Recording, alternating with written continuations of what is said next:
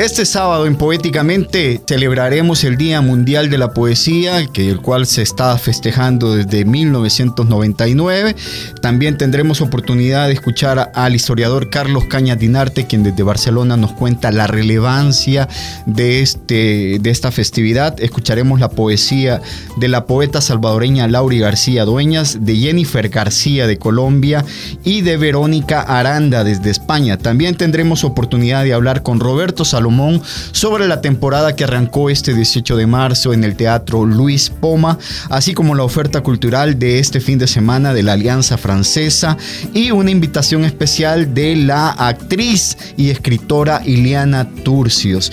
También escucharemos a Jennifer Valiente, que es lo que tiene el TIEF para este fin de semana y lo que resta del mes de marzo.